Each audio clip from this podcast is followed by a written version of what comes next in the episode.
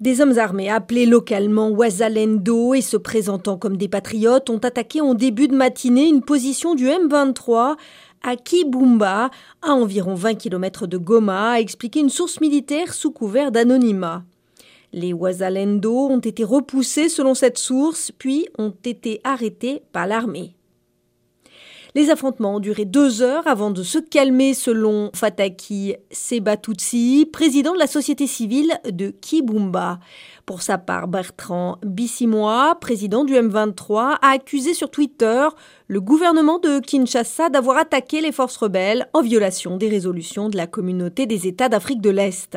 C'est à Kibumba qu'a eu lieu le 23 décembre la première annonce de retrait des rebelles sous la supervision de la force régionale déployée par l'EAC.